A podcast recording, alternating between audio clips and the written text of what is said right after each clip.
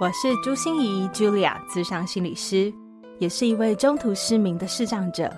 在咨商室里，我听你说；在 Podcast 里，也邀请你来听我说那些肉眼看不见，但是心里却更能看到的心理学小技巧与翻转人生的故事。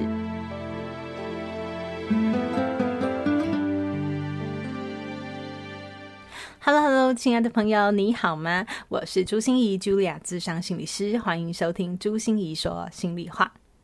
在节目的一开始啊，我想问你一个很奇怪的问题：当喉咙里有痰的时候哦，你会把痰给咽下去，还是把它咳出来呢？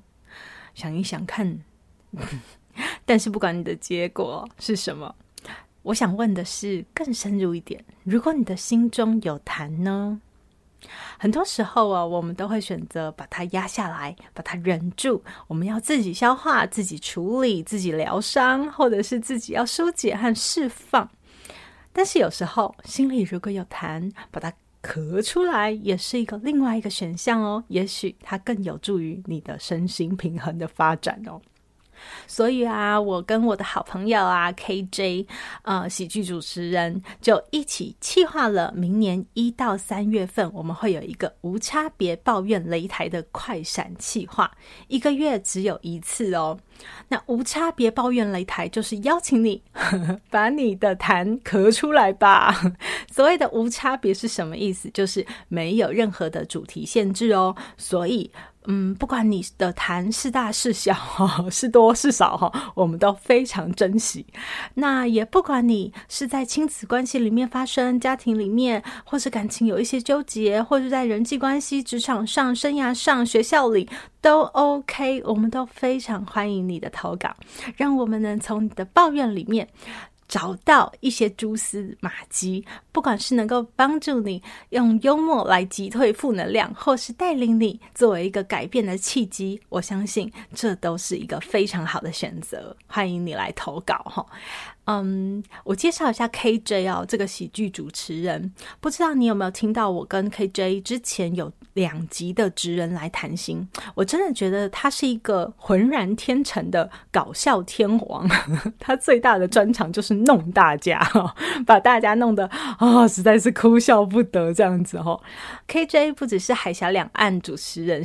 的冠军哦，也是《谁与争锋》选秀节目的冠军，所以他可是双料冠军来的哦，非常的轻松和幽默。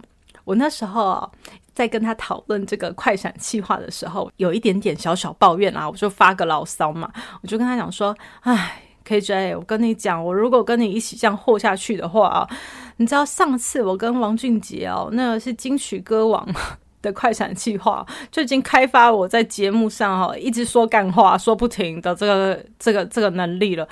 我真的不知道，我跟你一起来主持这个快闪计划以后，又会要怎么样保持我的淑女形象？他一听哦，就是跟我讲说，哪里要保持淑女形象？我们是要解锁茱莉亚的各种不同面相。哇塞，我就觉得，哎，这个人真的很有料哎。所以啊，请大家踊跃来投稿。我想很多人都会觉得心理师很像是倒垃圾的 垃圾桶嘛。其实我们真的不是垃圾桶，我们是资源回收桶。我们会从你的垃圾里面找到非常非常多你的资源、你的改变、你珍贵的特质，然后用它来引导你进行改变。所以我才说啊，抱怨就是改变的开始啊，请你勇敢抱怨，跟我赶快大声的吐苦水，赶快努力的倒垃圾哦。好，所有的投稿讯息都会在我们的节目资讯栏，麻烦你赶快参考看看喽。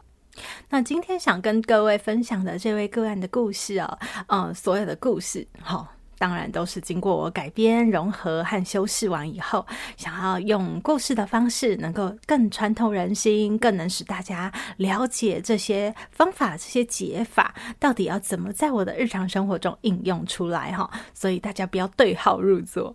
那今天想跟大家分享的这则故事呢，我相信如果他那时候就可以大声的把痰咳出来，可能结局就会很不一样了，因为他忍受了非常长久的一个。职场霸凌的情况哦，所以忍受了非常久，让他身心俱疲、身心崩溃、身心耗竭，真的是好可怜的状况哦。好啊，那所以呢，但是我觉得也没有问题，就是他遭遇了这么多以后，最后。走进了我的晤谈室，让我有机会来陪伴他，来好好的梳理一下这个谈，来化解一下这个谈。而且，从他这样的经验里面，我们要如何再去提取更多的能量，让他更好的去面对未来呢？我相信这个故事。你一定可以学到很多，而且我会教给大家一个非常具体、管用的小技巧，可能就可以帮助你落实在生活中。也许你的新年新希望，哈，就会有所不同呢。好哦，我们就继续听故事喽。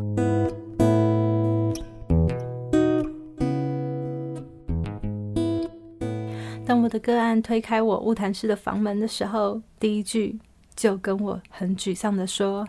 心理师怎么办？下个礼拜就有好多场面试机会，可是我又喝酒了。我的个案遇到了六个月的职场霸凌，他真的很能撑，他撑了六个月。这六个月真的对他来说叫莫名其妙的伤痕累累。他做事不被认可就算了，还一直被指责。他不懂为什么别人说的就好好的，他说就是有事。为什么别人的专案都可以推进，他的专案就是一直要卡住？然后每一个人都开始在数落他，开始在算他的旧账，开始在挖他的疮疤。然后每一个人对他的方式都很奇怪，直属他要带他的人。不止不管他，还会给他穿小鞋。他的直属上司也一点都不理解他，更不挺他。他的同事也开始会背地里说他的坏话，然后来排挤他。他真的不知道自己做了什么业，为什么大家要这样对待他？但是他很不服输，很好强，所以他撑下去了，想要撑撑撑，日久见人心。但是六个月，他真的输白起了。他只能逃避到酒精的世界里面去，开始喝酒，然后他从职场上退出了。从他喝酒一开始，他就来找我了。我们一起在物谈室里面好好讨论，好好梳理这过程中发生的脉络，好好的去承接他的愤怒、他的委屈、他的心酸、他的不满。然后我们看到好多事情都是别人的问题，真的，他的主管很有问题，因为他正好绞进到了一个政治角力的环境里面去。然后很多带他的上司、他的同事真的有很大的问题，因为自己的负面情绪都泼洒到他的身上。可是他自己也发现了自己有很多的问题，比如说自己不知道。弹性调整，自己只会非黑即白，所以不是好人就是坏人，不是对就是错，所以他变成正义魔人，据理力争，但是得罪的人都不知道。然后他对事情的标准是很高的，因为不是好就是坏，所以他一定要做到某一个程度。他严格要求自己，也严格要求别人，但是殊不知这不是他们的公司的文化。好多好多这些东西都慢慢被一一破解，一一拆开。他学习着要学会柔软一点，学会用不同的话语对不同的人，学习着要更看到别人的脸色，也学会了怎么样更柔软一点的圆融的去拒绝回应。好，然后也 学习了更多不同的心态上面的调整。要怎么样示示弱？要怎么样更看懂大局？要怎么样愿意把功劳归给别人？这些都是在职场生存里面很重要的一些美感。当我们讨论完了这些，我的个案已经慢慢更有信心了。当然，这个时候他也不需要再喝酒了，不需要再逃避到酒精的世界里面去了。但是就在这个时刻，他开始慢慢的投出他的履历表，而履历表很快的就收到了回应，所以下个礼拜即将有非常多场面试机会都在等着他。而这个时候，他开始又在喝酒了，他开始又想逃避到酒精的世界里了。我问他说：“是怎么了？你为什么这个时候又会想要逃避到酒精里了呢？”他跟我说：“因为我心里很害怕，很害怕我自己会重蹈覆辙，我很担心我自己，我对我自己一点把握也没有，我不确定我能不能够好好的过我的生活，我能不能够好好的跟别人相处。如果我在职场的经历又再一次创伤，怎么办？”又再一次 game over，我要怎么看我自己？我会对不起所有曾经在这一路上帮助我的人，包括你。我会觉得很羞愧、很自责。我怎么是一个扶不起的阿斗呢？我会很担心，我失去了我现在开始安稳一点、开始平衡一点的生活。我觉得我这样下去怎么得了？他越讲越讲越难过，越讲越讲越害怕。他的害怕也感染了我，让我也觉得我全身都开始害怕了。这个时候，我有好几种选择哦。我当然可以引导他好好的去看他的害怕，去了解他的害怕到底在跟他说什么，了解他的害怕里面有没有一些很奇怪的认知没有被调整，了解很多的过去经验是不是还卡住了，很多的创伤还没有被处理好。但是你知道，我们心理师也是有现实感的，他下个礼拜就即将要去面试。我需要让他看到自己的勇气，我需要让他拥有自己的资源和能力，看到这一路上，这三个月的路上，我跟他一起合作的过程中，他已经有的不一样的自己。如果这就是他一定的决定的话，因为他告诉我说，我一定要重返职场，我一定要去这些面试机会，我不能够放弃。所以，好的，我就跟他说。嗯，那我们现在来玩一个很奇怪的游戏，好吗？我讲一个句子，好，虽然 A，但是 B。我想请你做一件事，就是帮我倒装。你以后啊跟我讲，虽然 B，但是 A。比如说，我跟你讲说，虽然你碗都洗了，但是你地还没拖，你就要跟我讲。虽然你地还没拖，但是你碗都洗了，然后好好去感觉自己心里的感觉，这样子好吗？他当然说好。接下来我就跟他说：“嗯，我看到你虽然很想要重返职场，但是又逃避到酒精的世界里了。”他吞吞吐吐的说：“虽然。”我很想逃避到酒精的世界里，但是我很想重返职场。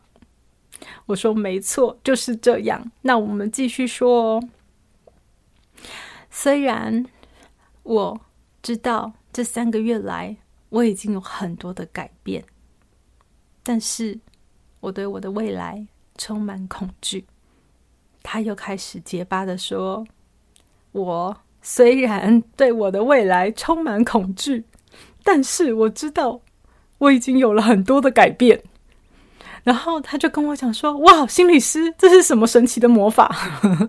这是当局者迷的现象吗？就是好像同样的内容，诶，没有什么改变，诶，可是只是调换一下前后的顺序，为什么我的感觉有很多的不一样？”我问他。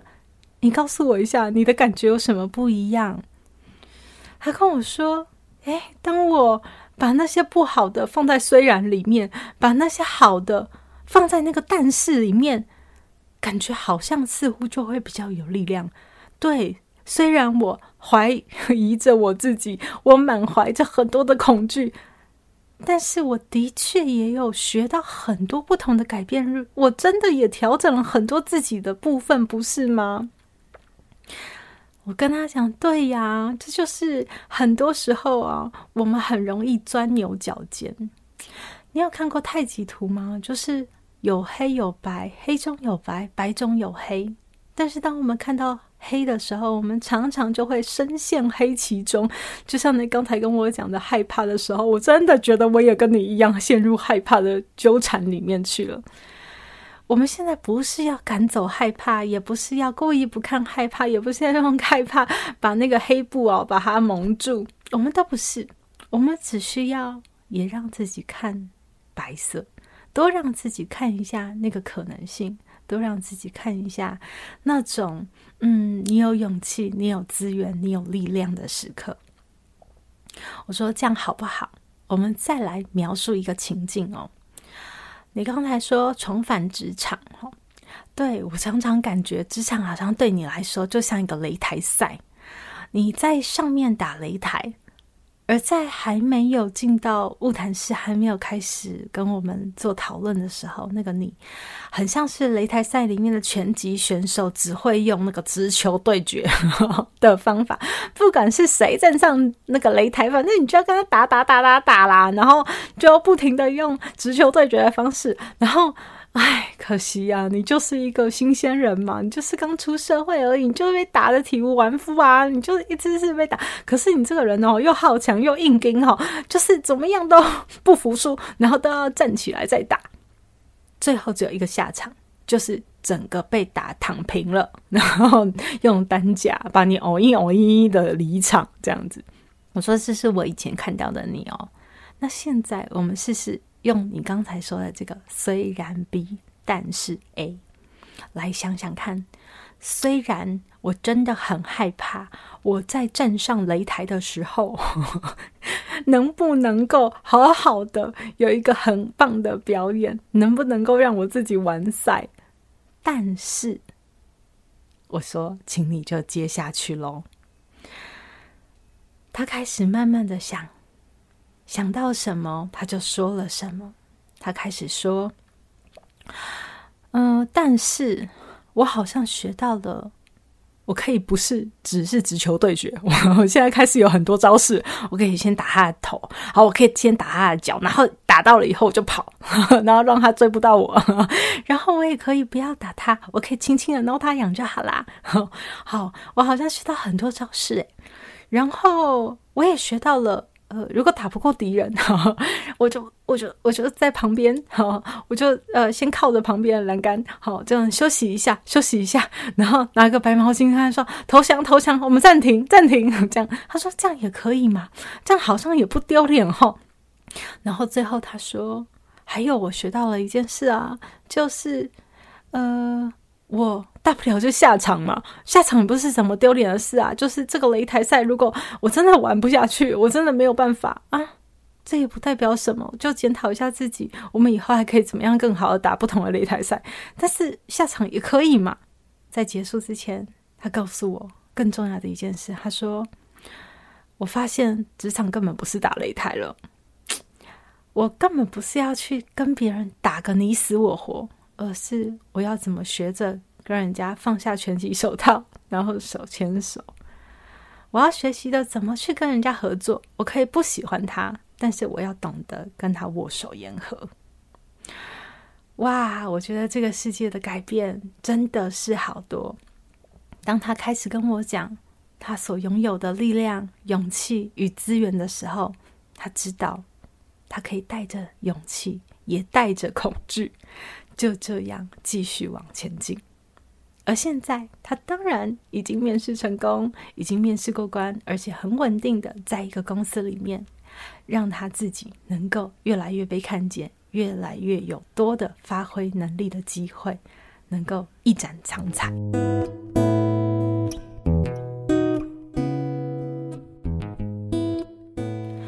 我知道我们很多人哦，习惯用鞭策自己、砥砺自己、不要放过自己，对不对？的方法来让自己能够前进，让自己能够改变。我遇到非常多的个案，也是要一定置之死地而后生。他们说啊，我太了解自己了，千万不能让我有后路，一定要切断所有的后路，我才可以往前进。没有错，真的，有时候我们真的需要鞭策自己、砥砺自己。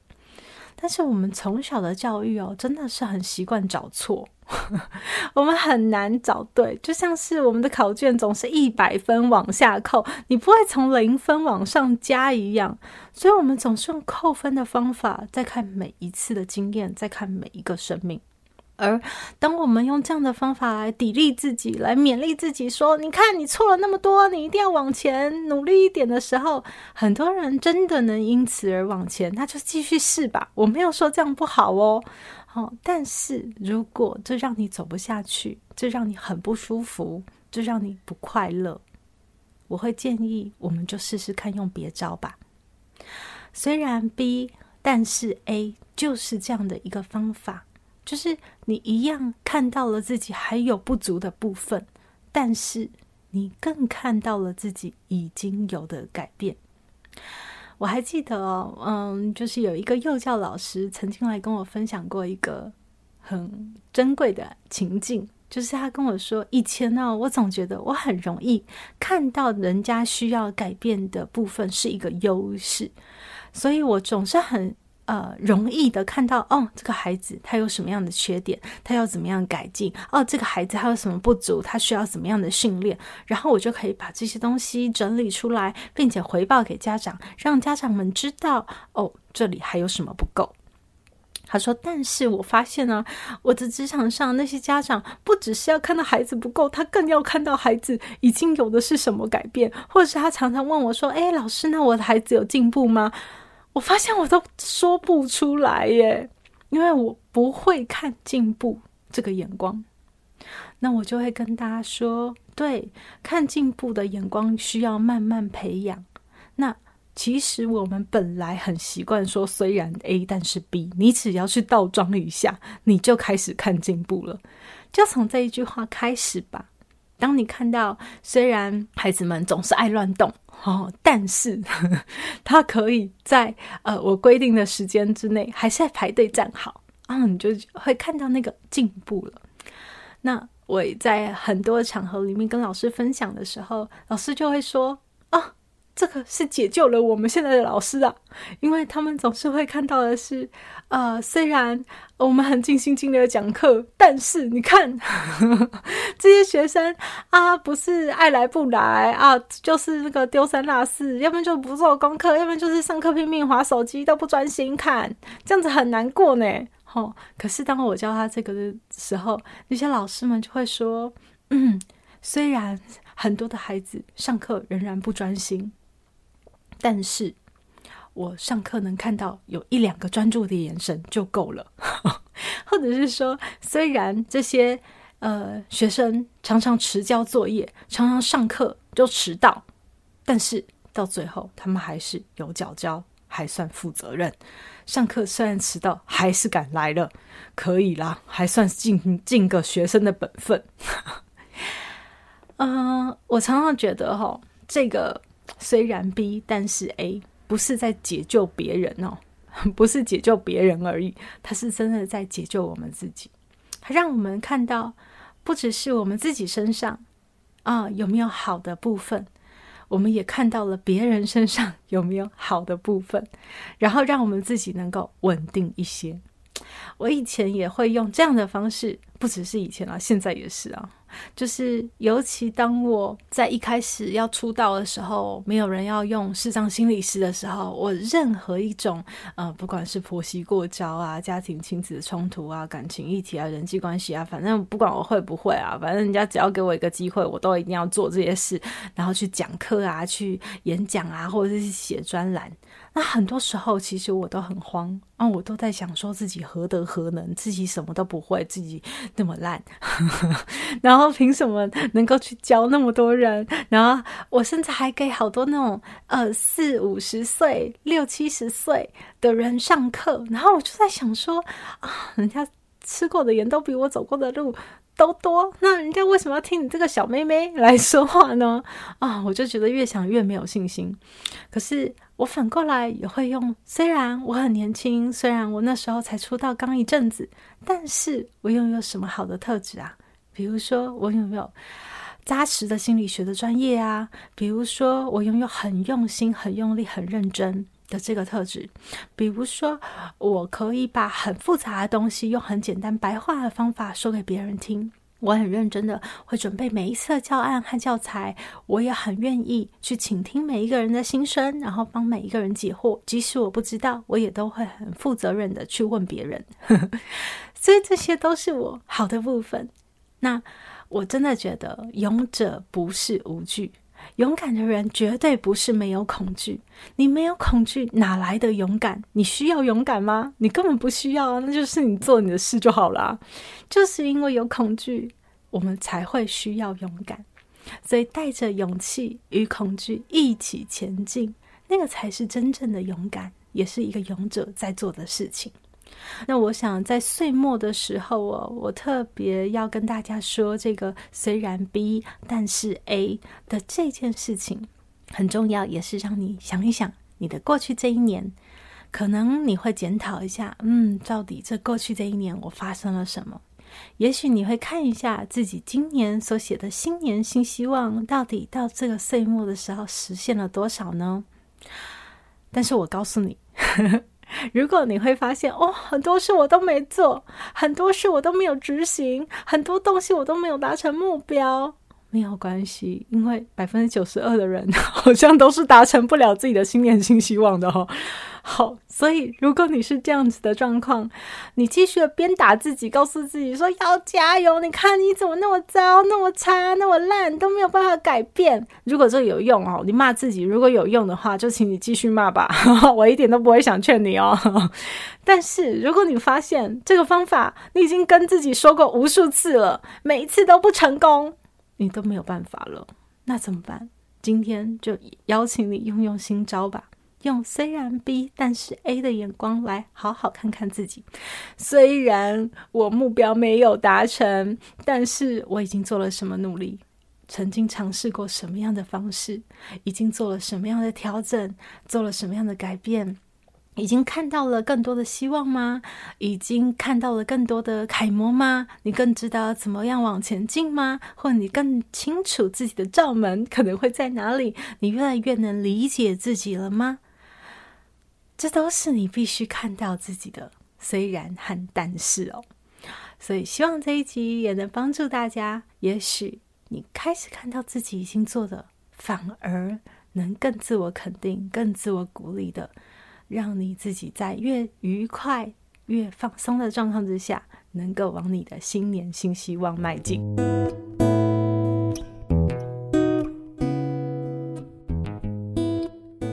节目的最后一段呢，我要回应一下一位听友的留言哦，不知道你会不会跟他也有相同的困扰呢？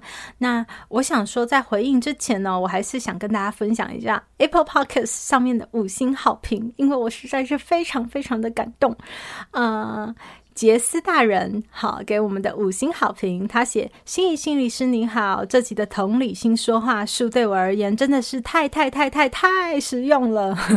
边听的同时，让我想起每次跟伴侣吵到面红耳赤、不可开交。下次有机会的时候，我一定要试试看这一招，试探对方情绪，理解对方意思，理解对方想要的是什么。双手奉上五星好评，如获至宝。”非常谢谢杰斯大人哦，他的同理心说话术就是我们上一次的单口从心里挖宝的节目哦，不知道你有没有听到？也许他也对你很有帮助呢。那我也非常非常非常非常的渴望，好，杰斯大人，如果你有机会去试试看的话，一定要在留言回馈给我，好不好？就是你试完以后感觉怎么样？有没有什么样的不同，或者有没有遇到什么样的困难，都请让我知道。那我可以用空中来做更多的回应哦。好，接下来我就是要回应有关我们听友 Ellie 的留言哦。Ellie 上面写的是希望有机会被念到，每集都有收听呢。很想问心理师，心理师会觉得认知行为理论治疗或者是爱自己这种概念是不是一种自欺欺人呢？例如，实际上是真的变胖了，数字体态都是，但是又跟自己说要接纳自己，这会不会是一种自欺欺人呐、啊？然后他给了我三个滚在地上哈大笑 的表情。哦，Ellie 一听就知道你一定是我们的忠实听众，因为你非常非常的有心理的厚度，对不对？然后呢，也有一些心理的概念、心理学的概念哦，我觉得非常的好哦。但是我觉得有一些东西，如果我们不理清，真的很容易让人搞混。好，所以如果大家跟 Ellie 一样，也是对心理学有一些些初初的理解，可是好像又没有理解那么多。的确，有些事情会让我们有点矛盾，有点困扰，有点困惑。哈，到底谁说了算呢？好，所以今天我就来为 Ellie 试着好，提供一下我自己的想法来给你做参考哈。我觉得首先我就是要澄清几个概念喽。嗯、比如说自我接纳是第一个概念。你说，嗯，体态、数字都其实有增加，那我们还是要跟自己讲说要接纳自己。嗯，我不知道大家想的接纳自己是什么？哎，接纳自己不是接受这个状况哦，你接受这个状况。但是并不表示你满足或是止于这个状况啊，就止步在这个状况。所以接纳自己，只是你面对现实、面对真实的自己，诚实的面对自己，就这样而已。好，所以我觉得不管如何，我们行遍各个地方，我们每一个事情都是要接纳啊，接纳都是起步啊。好，所以看清楚自己本来的模样是重要的，但是你会不会因为那个接纳，所以就觉得满足了呢？我就不要改变了呢？那就是你的选择喽。好，有些不能改变的事情，比如说我的视障，我就要学习接纳。但是有些可以改变的事情，我们当然就要努力去改变它，对不对？但是我觉得我们常常缺少的就是智慧，我们去区分什么是我们能接纳的，什么是不应该接纳的事情。好，所以听起来你是很有企图心的人，你会觉得，哎呀，减肥这件事我不应该止于接纳，但是接纳并没有任何问题，好不好？好，所以这是第一个概念啊，第二个我想澄清的概念是认知行为治疗，认知行为治疗是一个呃，其实我觉得它主要是在松动你的非理性认知，也就是如果你认为哦，我要减肥的原因，好，是因为我的脑子里有一些认知想法是，我如果不瘦，我就不可爱，我就会被讨厌，这个。就有一点非理性哦，或者是如果我不完美，就没有人要喜欢我，大家都会讨厌我，大家都会排挤我。我如果呃不能瘦到我自己喜欢的体型，那我就永远找不到我喜欢的人，也不会有人喜欢我。呃，那这些都是非理性，所以认知行为它不是 要你自我安慰而已哦，它是要你去松动这些，看看你的脑袋里是不是对这件事藏有一些不合理、好不合逻辑，然后也昧于现实的这些认知，它去松动这些认知，才有办法让你在行为上有所调整。好，那爱自己的这个概念呢？也是需要澄清一下哦，爱自己其实主要是自我疼惜。就当自己受伤、受挫、很难受的时候，我们不要像以前，呃，有一些你不喜欢的长辈这样子的骂自己、鞭策自己、打自己。你不要用别人你不喜欢别人怎么对待你的方式去对待自己，你要用自己喜欢的方式去疼惜自己。好，那个叫做爱自己，所以是自己给自己一个爱的力量的那个呃概念。好，所以呃这三个方式，我觉得都没有自欺欺人呐、都没有自欺欺人，它只是在灵活变通。我觉得你如果说自欺欺人的话，你不觉得今天我在分享的这个虽然 B 但是 A，我们叫做 reframing，就是重新建构的这个眼光，才真的是会被人家怀疑有一点自欺欺人吗？但是一点都没有啊，我们也还是一样看到了我们不足的部分啊。所以我我要说的是，我其实没有觉得一招可以走天下，也是心里那么的复杂，那么的多变，然后每一个人心，每一个人遇到的状况和每一个人情境都是那么的不同，所以怎么可能有一招半式？我们说一定要就这样，好，哪一个理论是对的，或哪一种治疗方法才是对你最有用的？应该没有啦。好，而是我们要灵活、弹性、变通，就像我一直在跟大家说的心理韧性，也就是，呃，如果你自己鞭策自己真的适用的话，那没有问题，好，继续做，因为它有用嘛。可是如果它没有用，而且会让你不快乐，又让你陷于忧郁、沮丧、挫折、无力里面，让你更动弹不得，那我真的鼓励你就试试看，用今天的方式。好，好哦，所以也很想跟 Ellie 推荐一下哈，因为你的问题呃，里面我就在想说，嗯，你真的是一个很有企图心、很想要改变自己的人，对不对？然后不想要一直沉溺在呵呵 自我安慰的那种感觉，或自欺欺人的这种感觉里面。那我觉得我的 podcast 里有几集哦，也许你已经听过了，可以回来再重听。那如果跟 Ellie 一样，我们也是很想改变现况的，我们接纳了自己，但是我们不满足，我们很希望改变。好，那有。几集可以推荐你去听听看哦，比如说 EP 五十三，呃，这个星光点点亮哈，是我们的心理免疫力的十三堂课，那。已经结束了哈，我和施贤琴金钟主持人十三座金钟奖，诶，十三还是十七？好像是十七耶。好，我我有数字障碍了哈，就是那个很明显的，我的所有的粉丝应该都知道，就是我记不太得那个数字哈。那 EP 五十三的这个星光点点亮已经完更了，可是它的第十三集哦，就像明明知道却做不到，三个步骤让你创造梦寐以求的改变。好，这一集非常推荐你来收听哦。好，那还有 EP 四十九，EP 四十九这一集的单口也是在说不要再拖了，这样做吧，决心变行动。还有 EP 的一百一十八，这一次让内心真正的渴望出声。我觉得这三集我们都是在谈改变，到底要怎么更好的去改变。所以让我们接纳自己，但是也勇敢去让你的梦想实现，让你产生改变。回到这一集，我们在谈论的东西哦，就是虽然 B，但是 A 这个重新架构的眼光哦。嗯，你看到你自己还有不足的部分，但是也看到现在很好、很不错的你已经有的努力和改变哦。如果你自己觉得哦，自己是一个嗯，好像不能只用否定啊、批评啊、苛责啊，就让自己往前进的人，你真的需要一点鼓励和肯定，让你自己更有信心的去踏上你的路。我非常非常的建议，你可以从今天开始，每天看自己一件虽然 B 但是 A 的事。看自己一件，你可能一开始不习惯，还是虽然 A 但是 B，但是你就是把它反过来，好，再来说一次，虽然 B 但是 A，慢慢练，你就会有这个眼光了。那如果你是很容易对事情不满、对事情生气、对事情指责，或者你的现况真的很让你心心痛，好让你无助，然后无法稳定自己的人，我也非常鼓励你每天。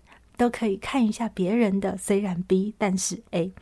看别人的虽然 B，但是 A，不是我要帮助别人，而是我希望你能更稳定，因为你看到了，的确有很多东西很不好，但是可能也有某一些东西值得你还坚持在这里，坚持你的意义，让你有更多的力量继续走下去。